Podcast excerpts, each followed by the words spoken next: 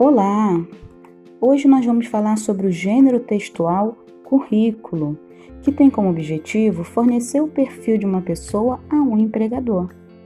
Ele pode ser usado também como instrumento de apoio em outras situações. Que situações são essas? São essas quando você busca uma vaga em cursos acadêmicos ou não. Você, para ter um bom currículo, precisa fazer uma síntese de suas qualificações e aptidões. Para tal, é necessário que você coloque dados como seu nome completo, o seu endereço, telefone, e-mail. É importante também que você cite o objetivo, por que, que você está enviando aquele currículo à empresa. Coloquem também a sua formação acadêmica, se você tem ensino médio, se você já tem superior, se o superior está em curso, se já está completo.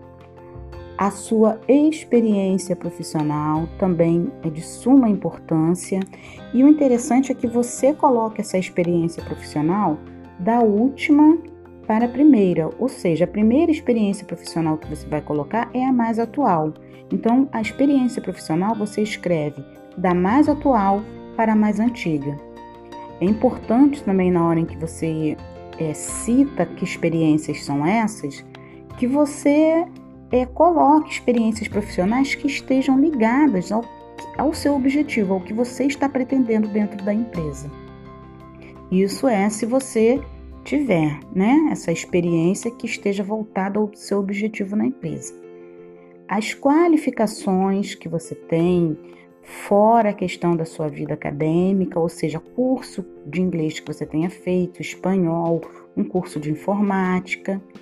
E também é importante informações adicionais, ou seja, é, você não tem como provar que você fez, que você tem uma determinada habilidade, como por exemplo, curso de inglês, se você fez, você tem como comprovar.